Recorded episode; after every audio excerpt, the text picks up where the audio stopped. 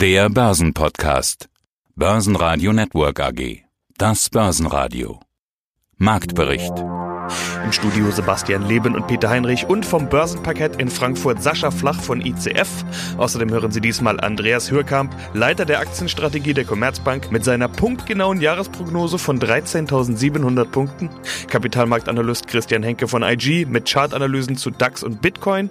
Fondsmanager Wolfgang Matejka zu den Rekordkursen an den Börsen. Zu den Jahreszahlen der Deutsche Konsum REIT und der Deutschen Industrie REIT CEO Rolf Elgeti und mit einem Jahresrückblick auf die EZB-Politik Politik Andreas Scholz von der DFV Eurofinance Group. Die ausführliche Version dieser Interviews finden Sie auf börsenradio.de oder in der Börsenradio App. Einen neuen DAX-Rekord kann ich an der Stelle leider nicht verkünden, aber wir waren bis auf ganz wenige Punkte dran. Der DAX ist kurz vor dem Allzeithoch abgedreht, typische Höhenangst. Es kam ein überraschend guter IFO-Index, der befeuerte die Kurse, aber auf der anderen Seite war es auch Hexensabbat und somit war sowieso mit Bewegung zu rechnen, nach oben, aber auch nach unten. Mit der schwachen Wall Street gab der DAX dann alle Gewinne ab, am Schluss blieb sogar ein Minus, minus 0,3% und 13.631 Punkte. Der ATX in Wien schloss bei 2714 Punkten mit minus 0,4 Prozent. Sascha Flach ist mein Name und ich arbeite für die ETF Bank hier auf dem Parkett in Frankfurt und wir betreuen über 600.000 Zertifikate.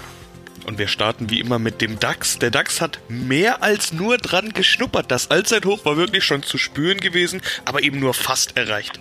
Sascha, Weihnachtsrally im harten Lockdown, da kann man sich schon mal fragen, wie das eigentlich sein kann. Was ist da los bei euch? Seid ihr in Feierlaune oder was? Das kann ich dir nicht beantworten. Also was der DAX hier macht, das ist schon sensationell. Also ich meine, wir waren im Oldtimer halt bei 13.800 Punkten. Da war die Wirtschaft anders, da hatten wir keinen Lockdown, da hatten wir keinen Covid, da waren die Umsätze da. Aber was soll man sich gegen den Markt stellen, wenn der Markt sagt, wir stehen bei 13.600 derzeit oder 13.670 Punkten, kann man nichts machen. Und wenn dann jetzt das Allzeithoch heute geholt wird, hast du dann überhaupt noch jemanden zum Feiern oder bist du da alleine am Parkett? Der Lockdown ist zwar hart, aber irgendwie ist er ja doch ein bisschen anders geartet als beim letzten Mal, das muss man ja auch sagen. Ja, das stimmt, aber wir sind hier aufgeteilt. Wir haben Leute im Homeoffice, wir haben hier Leute vor Ort und wir haben noch Leute bei uns im Notfallbüro. Also von daher, wir sind breit aufgestellt. Von der Seite kann nichts anbrennen. Und von Panik kann diesmal auch keine Rede sein. Der MDAX über 30.000, der Dow Jones inzwischen weit über 30.000. Auch der Bitcoin knackt verrückte Marken, erst die 20.000 da war ja beim letzten Mal abgeprallt oder immer wieder abgeprallt, diese 20.000, diese runde Marke. Und seitdem geht's weiter, immer weiter nach oben. Gestern hat jemand aus der Branche zu mir gesagt, der Kryptogeddon bricht über uns rein. Das kann man so sagen, oder? Den, den spürt ihr auch. Natürlich, also wir haben ja halt verschiedenste Produkte auf dieses Underlying und von daher, da sind wir schon mit dabei. Es wird halt immer schwieriger zu handeln, weil solche Sphären hat man auch noch nicht gesehen und auch noch nicht im Auge gehabt und für die Emittenten wird es dann halt auch immer schwieriger mit dem Hedging und da anständige Preise zu stellen, aber bis jetzt läuft der Run noch und ich meine, mein Gott, es gibt Leute, die reden schon von 100.000 US-Dollar. Guten Tag, meine Damen und Herren. Mein Name ist Christian Henke. Ich bin Senior Market Analyst bei IG in Frankfurt. Bleiben wir erstmal hierzulande, bleiben wir in Deutschland. Da sehen wir, der DAX auch hat jetzt wichtige Widerstände überwunden. Und jetzt aber natürlich, jetzt wird es erst richtig interessant, weil wir beim DAX wie auch bei vielen Indizes in Europa das Allzeithoch zwar schon in Sichtweite haben. Das heißt, wir können das Allzeithoch schon fast förmlich greifen. Und da liegt natürlich jetzt aber auch, ja, charttechnisch betrachtet letztendlich die Krux.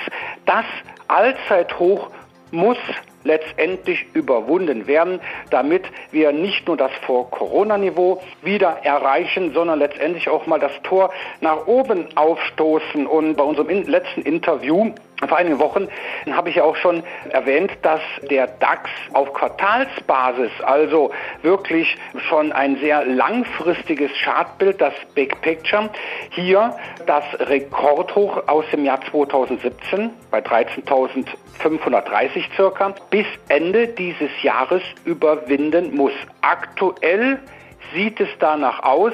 Aber interessant ist der Schlusskurs am letzten Handelstag dieses Jahres. Liegen wir drüber, war es das, dann haben wir es geschafft.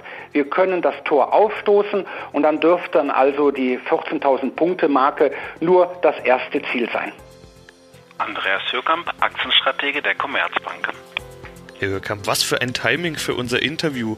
Neues Allzeithoch im DAX. Naja, so ganz haben wir es noch nicht, aber kann sein, dass das während unseres Gesprächs oder kurz nach unseres Gesprächs noch heute, vielleicht auch erst demnächst geknackt wird. Wir sind nah dran, wurde aber auch mal Zeit, oder? Alle anderen haben ja schon vorgelegt. Wall Street, Nasdaq, auch der MDAX. Ist es nur konsequent, wenn der DAX jetzt auch nachlegt? Ja, das ist schon, die US-Börsen haben ja die letzten Jahre immer den deutschen Aktienmarkt abgehängt, weil der Gewinntrend in den USA ja auch viel, viel dynamischer ist, insbesondere für US-Technologieaktien. Aber normalerweise ist, es schon so, wenn die US-Märkte neue Allzeithöchststände machen, das ist die Leitbörse der Welt und die zieht mittelfristig die anderen Märkte mit nach oben und davon profitiert natürlich derzeit auch der deutsche Aktienmarkt. Sie sind ja einer der Analysten, die sich am Anfang des Jahres trauen, eine Prognose für das Gesamtjahr zu geben, auch in Zeiten wie diesen. Das ist für uns immer super im Rückblick. Wir können einfach die Zahl mit der abgleichen, die auf der Kurstafel steht. Sie haben bei uns im Interview am 10.01.2020 gesagt, dass Sie ein Jahresziel haben im DAX von 13.700 Punkten. Das Jahr ist jetzt noch nicht ganz vorbei. Wir können uns nicht den Schlusskurs anschauen, aber ich nehme einfach mal den heutigen, kurz vor Weihnachten. Ich habe gerade mal drauf geschaut. 13.701 Punkte sind es jetzt gerade. Wow, da kann ich ja nur gratulieren. Das ist wirklich eine Punktlandung. Also jemand, der in seiner Prognose um einen Punkt daneben lag. Jetzt sind es 13.700. Sie treffen genau den richtigen Kurs. Herzlichen Glückwunsch. Ja, da hätte man das machen müssen. Der André Costolani, der hat das ja damals gesagt. Wenn man mit Aktien handelt, man soll die Aktien kaufen und dann Schlaftabletten nehmen und gar nicht mehr draufschauen und dann nach zwei, drei Jahren mal schauen, was draus geworden ist, hätte ich dieses Jahr wahrscheinlich dann auch machen müssen. Ich hätte einfach dann im Januar sagen müssen, okay, bis zum Jahresende melde ich mich auch gar nicht mehr, weil ich muss gestehen, was innerhalb des Jahres passiert ist. Das habe ich natürlich in keinster Weise so kommen sehen. Also ich hätte mir niemals vorstellen können, dass der DAX im Jahresverlauf auf ja, fast 8000 Punkt Indexpunkte einbricht und auch diese fulminante Erholung hätte ich eigentlich nicht für möglich gehalten. Aber tendenziell war, war für mich ja immer so das Bild, solange die Notenbanken so expansiv weitermachen, werden die Aktienmärkte halt von der Tendenz her auch weiter steigen und deswegen hatte ich dann ja auch gesagt, halte ich dann so Niveaus von ja, fast 14.000 für 2020 für möglich. Grüß Gott, Wolfgang Mateka von Mateka Partner Asset Management. Herr Mateka, aus deutscher Sicht möchte ich Sie begrüßen mit einem frohen Lockdown nach Österreich. Wie ist denn die Corona-Lage jetzt vor Weihnachten in Österreich? Welche Einschränkungen gibt es denn bei Ihnen? Ja, also wir sind derzeit noch in einem Soft-Lockdown da. Die, die Geschäfte, Handel hat offen. Allerdings die Vorzeichen verdichten sich, dass wir ab 28. wieder einen harten Lockdown eingehen werden und damit das deutsche Schicksal brüderlich teilen werden. Ja, das Wortspiel mit froher Lockdown war ja Absicht. Wir in Deutschland sind im Volllockdown, also alle Läden haben zu, Sperrstunde ab 21 Uhr, auch an Weihnachten. Die zweite Corona-Welle rollt über die Hälfte des Globus und gleichzeitig haben wir ein Allzeithoch nach dem anderen an der Wall Street. Dow Jones über 30.000, Nasdaq. Selbst der DAX steht kurz vor seinem Allzeithoch. Warum sind die Kurse so hoch? Die Gründe liegen einerseits logischerweise im Lockdown, begründet, der jetzt Zeit für Muße und auch für Perspektive bietet. Andererseits die Hauptgründe liegen in den Finanzhilfen der einzelnen Staaten begleitet durch die Notenbanken, die jetzt auch in Verbindung mit dem zugelassenen Impfstoffen eine Art Durchblick durch die aktuelle Lockdown-Situation ermöglichen und erlauben und damit auch nicht nur das Prinzip Hoffnung in sich tragen, sondern auch das Prinzip Wachstum adressieren, das ja und das ist, glaube ich, die große Revolution, die wir 2020 haben, auf ein Vergessen der Schuldenbremsen getroffen hat, nämlich die Finanzmärkte erkennen, dass die Politik bereit ist, Wirtschaftswachstum auch unterstützen zu wollen durch eben diese Finanzhilfen und das Ganze. Und das macht den, den, den Sexappeal aus und da reagieren logischerweise die Börsen als erstes. In den USA wird in Kürze die Notzulassung des zweiten Impfstoffs erwartet, der Impfstoff von US-Firma Moderna. Der BioNTech-Pfizer-Impfstoff ist bereits zugelassen. Vizepräsident Mike Pompeo hat sich gerade medienwirksam damit impfen lassen. Ebenfalls ausstehend sind die Q2-Zahlen von Sportartikelhersteller Nike. Im DAX gehören zu den stärksten Gewinnern Continental, Henkel und Siemens. Bei letzteren kamen Gerüchte auf, dass das Geschäft mit Sortiertechnik für Briefe, Pakete, Gepäck und Luftfracht verkauft werden soll. DAX-Verlierer waren unter anderem die Deutsche Wohnen, Adidas vor den Zahlen von Wettbewerber Nike und die Münchner Rück. Hier hatte die europäische Versicherungsaufsitz IOPA verkündet, dass Unternehmen der Versicherungsbranche bei Dividendenzahlungen in der Corona-Krise weiterhin zurückhaltend sein sollen. Bitcoin. Auch im Rekordmodus. Bitcoin hat ja nicht nur die 20.000er Marke übertroffen, sondern auch die 23.000. Warum hat Bitcoin so einen Lauf? Ja, das ist eine gute Frage. Da gibt es bestimmt auch fundamentale Nachrichten, wo also auch Kollegen von mir, die halt natürlich auch den Bitcoin fundamental vielleicht, sofern man ihn fundamental beobachten kann, natürlich vielleicht auch besser sagen können. Klar, natürlich eine Meldung, soweit ich da richtig liege, war natürlich auch das, äh, wie zum Beispiel auch bestimmte Bezahldienstleister natürlich auch sagen, okay, wir bieten jetzt in Kürze auch die Kryptowährung als, als Währung an. Letztendlich Fakt ist aber, aber, und ich konzentriere mich da wirklich nur auf den Kursverlauf und fundamental lässt sich der Bitcoin sehr schwer analysieren. Die technische Analyse, die funktioniert bei den Kryptowährungen sehr, sehr gut. Fakt ist, der Bitcoin ist nach oben ausgebrochen und auch der Sprung über die 20.000 US-Dollar-Marke, das heißt über eine runde Zahl, über eine psychologische Marke, das war der Trigger, das war letztendlich das Kaufsignal. Und wenn wir uns mal anschauen, wie letztendlich in den vergangenen Tagen der Bitcoin durchgestartet ist, da wird es einem schwindlig. Und darin sehe ich natürlich auch eine Gefahr. Weiter geht hier. Vorstandsvorsitzender Deutsche Konsum REIT AG. Ihr Geschäftsjahr war beendet, bevor dieser neue Lockdown losging. Mietausfälle sieht man in dieser Bilanz ja sowieso nicht, ganz im Gegenteil. Mieterlöse um 34 Prozent gestiegen auf 56,2 Millionen Euro. Jetzt muss man ja sagen, Mietwachstum kommt bei Ihnen auch eigentlich immer aus Objektzuwachs. Ist ja eigentlich auch eine ganz einfache Rechnung. Wer mehr Objekte hat, der hat auch mehr Miete, ganz einfach. Ist das das, was wir da hauptsächlich sehen, oder haben Sie auch im Corona-Jahr die Mieten erhöhen können? Also wir haben tatsächlich die Mieten leicht erhöhen können. Wir haben also nicht dramatisch, sondern wir reden von 0,9 Prozent. Das sind einfach turnusmäßige Anpassungen, die völlig unabhängig vom aktuellen Umfeld ähm, stattfinden. Darüber hinaus haben wir einen Teil des Mietwachstums kommt daher, dass wir Leerstandsflächen abgebaut haben. Das heißt, wir haben also mehr vermietet als im Vorjahr und generieren natürlich dadurch mehr Miete. Und dann haben wir in der Tat auch mehr eingekauft und das alles zusammen führt dazu, dass sich unser Mietcashflow gesteigert hat im Vergleich zum Vorjahr. Wie ist es denn mit Zukäufen in diesem Corona-Jahr? War das einfacher oder schwieriger? Sie wollen ja gut und günstig kaufen. Wie entwickelt sich sowas in einem Jahr mit einer solchen Pandemie und einer solchen Krise? Die Kurzversion wäre genauso wie im Vorjahr.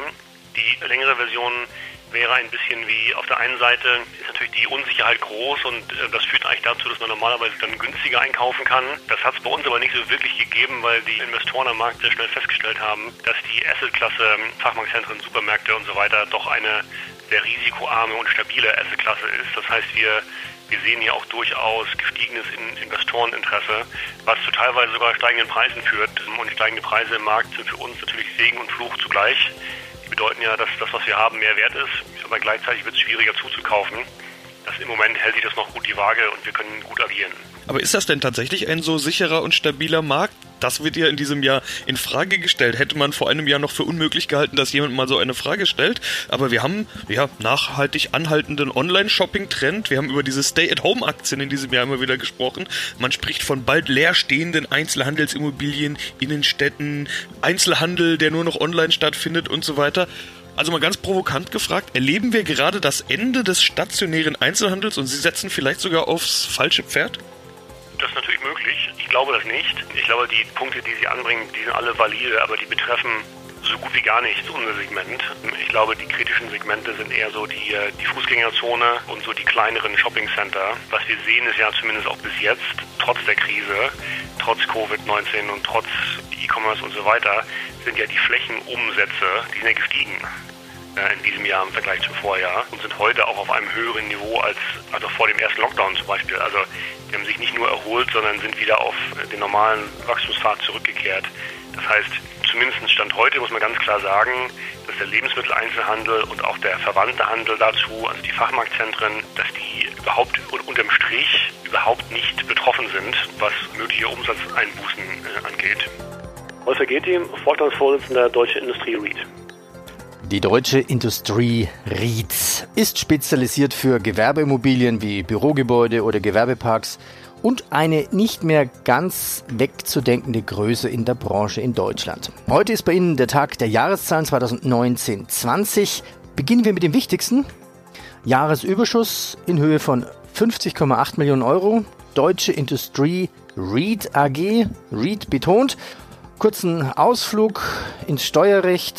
REITs sind verpflichtet, 90 Prozent ihres Gewinns als Dividende an die Anleger auszuschütten. Der Anleger erhält also immer eine Mindestausschüttung. Die Dividende unterliegt quasi nur der Kapitalertragssteuer, Körperschafts- und Gewerbesteuer fallen nicht an. Was werden Sie jetzt ausschütten? Also wir werden der Hauptversammlung vorschlagen, dass wir 24 Cent ähm, je Aktie ausschütten wollen. Damit haben Sie das Jahresziel erreicht. Eigentlich könnten wir das Interview jetzt aufhören, oder? Also, so ein bisschen haben Sie recht. Äh, in der Tat äh, ist vieles von dem, was wir machen, äh, sehr planbar und sehr prognostizierbar. Also wir haben im letzten Jahr unsere Jahresziele erreicht und haben das auch mit der neuen Prognose natürlich auch vor. Ja. Dann würde ich gerne noch einen Schwenk machen. Wie verwenden Sie das Thema Sale and Leaseback bei Ihnen? Das ist ein sehr guter Punkt. Wir haben eine kleine Sale and Leaseback-Initiative gestartet und haben jetzt in den letzten Monaten immer wieder Kontakt auch mit vielen deutschen Mittelständlern gehabt und ihnen ein, ein Sale und Leaseback angeboten. Das heißt, sie verkaufen ihre Immobilie an uns und mieten sie dann sehr, sehr langfristig zurück mit sehr viel unternehmerischer Freiheit, weiterhin das zu tun, was sie da drin tun wollen. Und das ist einfach grundsätzlich natürlich ein, ein weiterer Finanzierungsbaustein, den man sich vorstellen kann aus Sicht des, des Mieters, des Mittelständlers. Gleichzeitig ist vielleicht das jetzige Umfeld auch mit all den Unsicherheiten auch eine vielleicht eines, wo Gedankenanstoß des Unternehmers sowas zu tun vielleicht leichter zu erzielen ist als, als ohne. Und deswegen haben wir solche Diskussionen gestartet und haben auch eine, zumindest für unsere bescheidenen Verhältnisse, eine ganz signifikante auch Pipeline generiert und doch einige solcher Sale-Leaseback-Transaktionen bereits abgeschlossen. Ja, mein Name ist Andreas Scholz aus Frankfurt am Main vom Finanzplatz von der DFV Eurofinance Group. So lässt sich ein Jahr ja immer am besten zurückblicken, indem man Stichworte, Zitate, Schlagzeilen rausgreift. Ja. Dann kommen gleich die Bilder wieder in den Kopf. Äh, natürlich jetzt aus Sicht von Geldpolitik und Finanzplatz in der Krise ist wie immer dann die Geld- und die Fiskalpolitik gefragt. Whatever it takes war ja Mario Draghis geflügelter Ausspruch der letzten Krise. Welches Schlagwort, welches Stichwort fällt dir denn als Ausspruch in der Corona-Krise ein? Ich glaube, dieses Whatever it takes geht einfach weiter. Das kann man auch über das ganze Jahr schreiben, 2021. Also dieser Spruch von Draghi ist das Motto eigentlich auch in diesem Jahr gewesen. Und zwar nicht nur für die Geldpolitik, sondern auch für die Fiskalpolitik, was auch immer es kosten wird. Wir werden dagegenhalten müssen, um die Folgen der Pandemiebekämpfung, so muss man es ja formulieren, abzufedern, um möglichst wieder irgendwie aus dieser Krise rauszukommen. Einer historischen Krise, der schärfsten Rezession in der Nachkriegszeit und Geld- und Fiskalpolitik, das ist auch so ein Bild, haben in diesem Jahr Hand in Hand gearbeitet, Seit an Seit.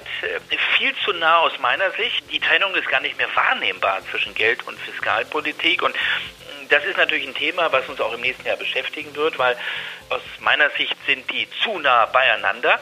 Aber nach diesem Motto, whatever it takes, gehen sie und schreiten sie weiter voran und sorgen dafür, dass noch mehr Geld in den Umlauf kommt. Und das ist das alte Draghi-Motto, was Christine Lagarde, ich habe sie ja als die Schutzheilige der Finanzmärkte und des Geld- und Finanzsystems bezeichnet. Sie hat die Arme weit ausgebreitet, hat neu kalibriert schießt mit Draghis Bazookas weiter, nur der Durchmesser ist noch größer geworden. PEP heißt dieses Programm auch für mich so das Kürzel des Jahres 2020. Äh, Man hat die Kriegssprache weiterhin verwendet und das gilt ja auch für den Bundesfinanzminister, für meinen Namensvetter, für Olaf Scholz, der ebenso von der Bundesbazooka sprach und der gesagt hat, es muss eben Rums, es muss eben Wumms machen, aber dieser Wumms hat eben auch Nebenwirkungen und das macht das Ganze so interessant für uns, weil wir werden über diese Nebenwirkungen vor allen Dingen im nächsten Jahr noch zu sprechen haben. Börsenradio Network AG Marktbericht